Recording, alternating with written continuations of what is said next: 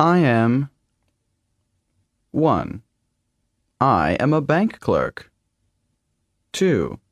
I am an office worker. 3. I am very angry. 4. I am very sad. 5. I am in my twenties.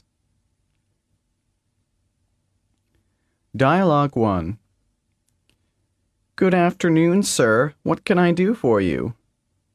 I am Jiang Ming, the candidate applying for the position of executive assistant.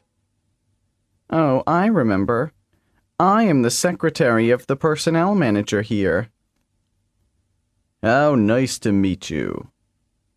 Me too. I feel your terms meet our demands.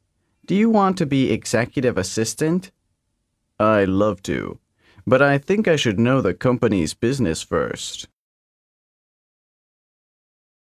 Dialogue 2 Okay, I'm ready to sign the agreement, but I'm sure you need an original signature, not a faxed copy.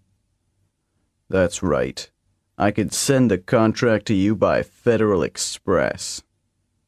So I will receive it and send it back overnight. Well, Federal Express is not quite that fast. It usually takes three to four days to ship from here to the United States.